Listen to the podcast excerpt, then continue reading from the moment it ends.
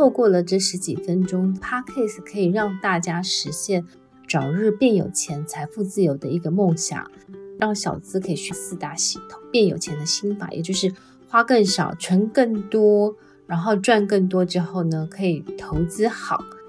就是希望可以帮助小资族呢，可以学会投资理财的一些知识，那有机会可以让自己改善经济，然后让自己的未来可以变得更好。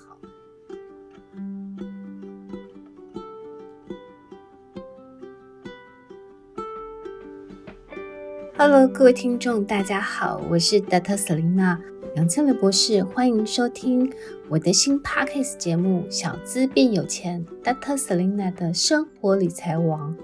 那这个节目呢，其实是希望呢，可以帮助小资族在通勤或是在一般生活日常当中，透过了这十几分钟 Podcast，可以让大家实现早日变有钱、财富自由的一个梦想。那其实呢，这个节目就是希望可以让小资可以学四大系统变有钱的心法，也就是花更少、存更多，然后赚更多之后呢，可以投资好。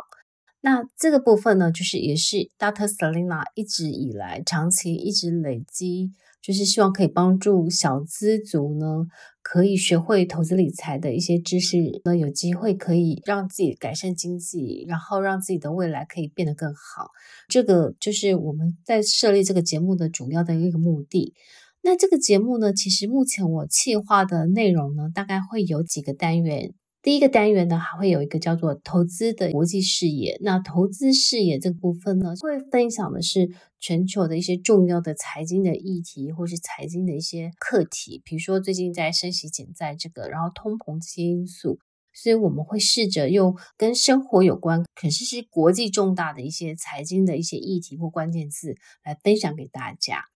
那另外一个单元呢，会有投资大未来。那这个部分的话，就是说我们会分享，诶，各位如何在职场或是在创业当中，如何可以升官发财的一些心法这样子。第三个单元呢，会叫做投资致富。那这个里面就会教，比如说哦，如何投资股票，如何存股啊，如何买 ETF 这些这样子。那第四个单元呢，会叫做投资幸福。大特斯拉以前是女人帮总编，一直觉得其实爱情婚姻也其实跟大家的幸福都息息相关，所以呢，我也会希望借由这个单元呢，跟大家分享我对于特别是女生在爱情婚姻当中，如果你用投资学的角度，怎么去做一个幸福的一个选择。那第五个单元会叫做投资房产，那特别是最近这几年台湾的房价很高，那很多人会问 Dr. Selena 是现在可不可以买房呢？那这个单元呢，就是会来为大家介绍目前台湾的一些房地产的动向，或是什么区域会将来有机会可以有涨价的空间，或是说哪些区域是一个热门发展区这样子。那最后一个单元呢，就是叫做。投资梦想，那我觉得其实每一个人一生当中最重要的是你去努力实现的你你的梦想。那所以这个单元呢，也就是会来帮助大家找到自己的梦想之后，然后实现梦想目标的一些方法。那可能这里面也会有教到一些呃，就是梦想实现的一些执行力的方法，这样子。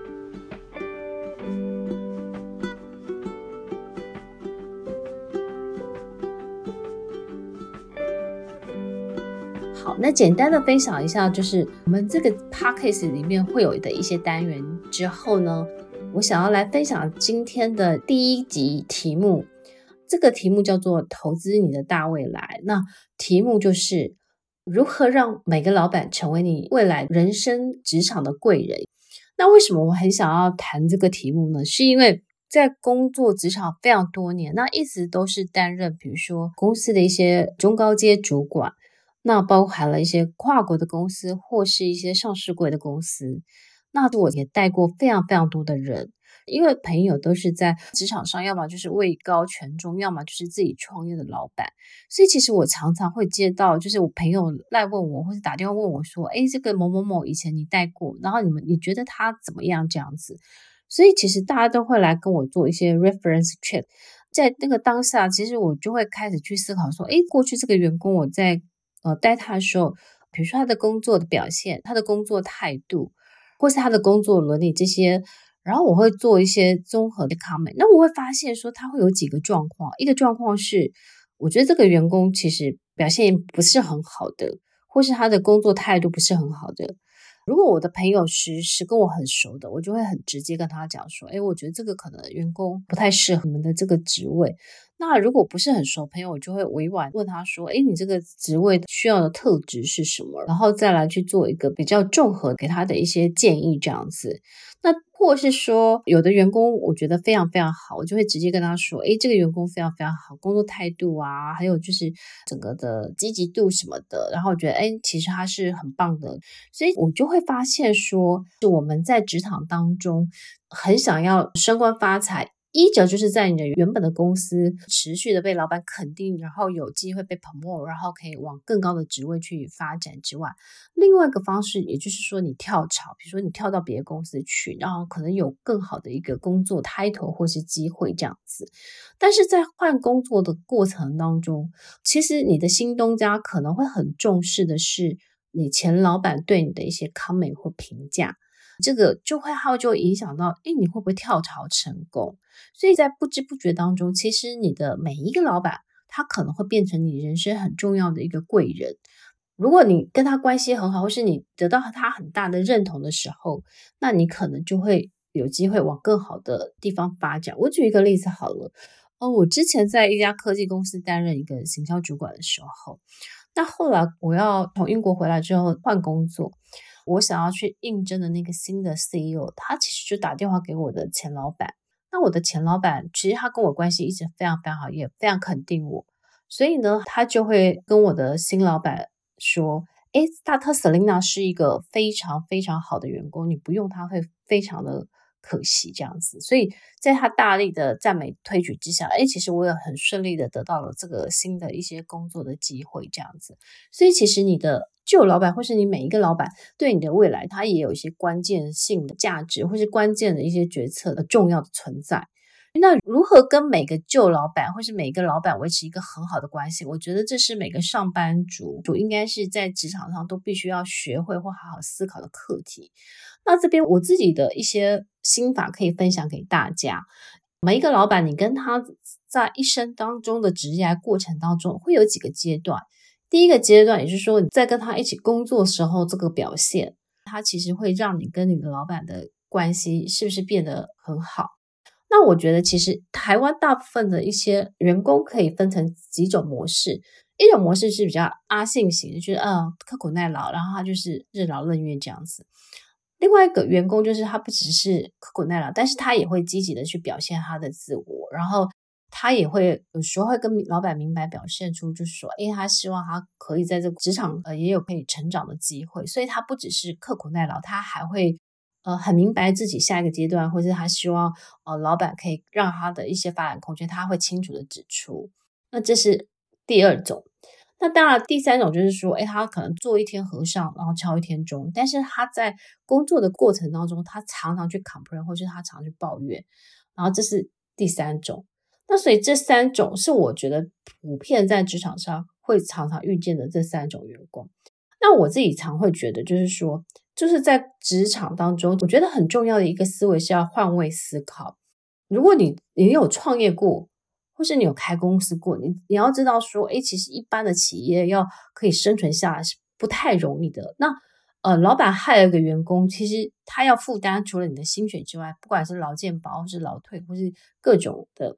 其实那个成本是非常非常高的。所以通常我们都会有个逻辑，就是说一个员工。他公司害了他的成本可能要乘以一点六六，或者到两倍。也就是说，如果你三万块的薪水，那公司可能要负担给你大概可能五万或六万块这样左右。那所以其实公司给你的薪水，当然它其实背后还有一些成本。所以其实我觉得，在这个整个的工作的过程当中呢，其实我觉得每一个人他都要清楚的知道说，他领了薪水，他就必须要有产值。所以呃，你的产值，我觉得其实是。一个很重要一个指标，那另外一个是说，如何在这个工作的过程当中，在职场的过程当中，让你老板觉得你对这个公司的价值。所以，其实我觉得这个价值也是很重要的。然后，当然第三个我觉得很重要的，第三个就是要想办法让你自己可以增值。那这个增值呢，应该是说，除了呃你对公司的价值之外，我觉得你要想办法是让你自己的竞争力，比如说让你的专业竞争力，或是让你的呃各方面，比如语文能力、电脑能力这些，可以让你有增值的能力。所以，其实我觉得一个好员工，他其实是会有那个三值，也就是说，你很清楚知道自己的贡献出你的产值，然后创造你贵公司的价值之外，然后最主要是也要让你自己可以去增值。那这个增值呢，不管是未来你要去往升官发财，或是你要跳槽去，其实都是一个很重要的一个竞争力的一环。所以，当我觉得你可以换位思考，就要做到这三值之后。然后呢，少抱怨，因为我觉得在职场当中，你如果对你的公司真的很不满意，那要么就设法去改变。这个改变过程就是说，哎，你可可不可以想办法让，就是你的主管或是什么的，让他可以去很理性的、客观的跟他讲说，哎，那你觉得对公司的一些良性的建议，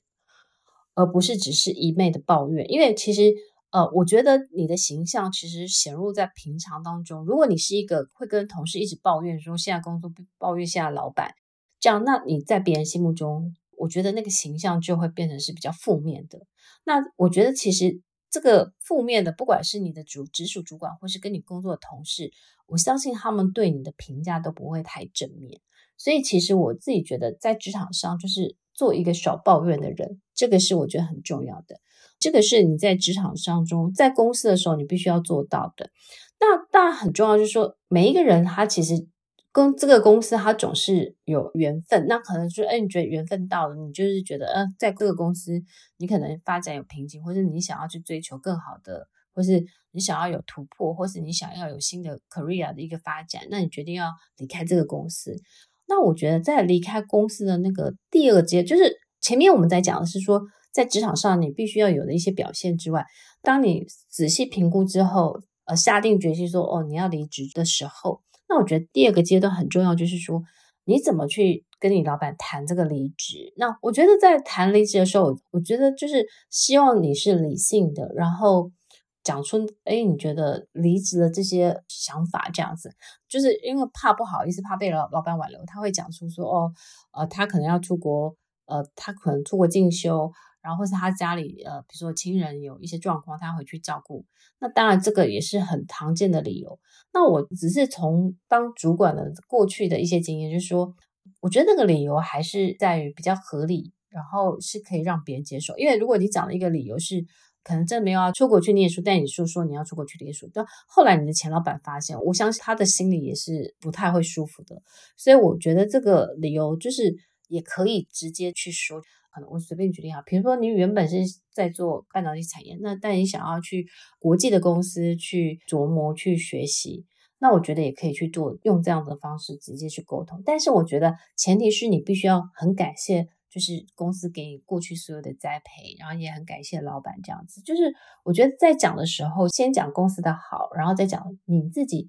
对未来的规划。所以你你觉得，哎，那你可能要离开这个公司。那我觉得好好的说，态度立场是坚定的，但是语气是委婉跟感谢的。那我相信你的老板其实是最后最后他还是可以接受跟祝福的这样子。我觉得在下一个阶段，就是你要离职的时候。很重要，就是说你工作怎么去做交接安排。那我觉得，如果你可以妥善的交接安排，不摆烂的话，那我相信就是你跟这个公司就可以好好的说拜再见。那我觉得最重要的是说，诶，毕竟这个老板对你也有栽培或知遇之恩。不管怎么样，我相信你的老板一定都有照顾到你的地方。那当然，你也可能遇到就是你觉得不好的老板，但 anyway，总是你跟老板相处一场。那我觉得最后最后呢，哦，可能也好好的感谢他，比如说请他吃个饭，或是可能给他一个卡片去感谢他过去对你的栽培跟照顾这样子。那我相信你如果在工作的过程当中，你你做到三职的员工，就是产生你的价值，然后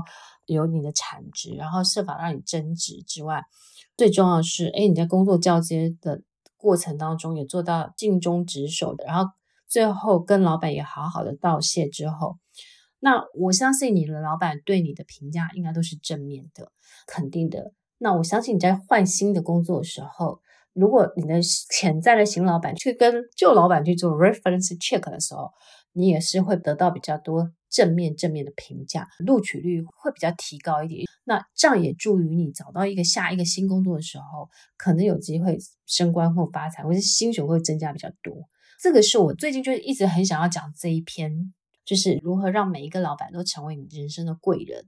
那我相信这个是我今天简短的一个分享。那希望这一集的内容对你的职场，对你在转换跑道的时候有帮助。那要记得，其实我们每个人可以第一个要想要变有钱，应该是想办法好好专注在你的本业，就是让你的薪水可以增加。然后下一个阶段就是想办法把你的薪水可以存钱率可以提升的话，那就是让你可以。有机会往更有钱的人迈向一步的一个很重要的一个过程，所以如何让你的在职场上可以升官发财，也是我们本节目会很持续跟大家分享的这个话题。这样子，那今天这一集希望对大家有帮助。那我们希望呢，下一节节目我们会来讨论的是，现在升息或是减债，就是在这样的环境当中，还可以存金融股吗？所以我们就会来分享，就是说，哎，怎么去投资致富，然后如何在升息环境之下还可以存金融股嘛？然后我们下一集会来跟大家分享这个内容。祝大家一切顺利，然后我们下一集见喽，拜拜。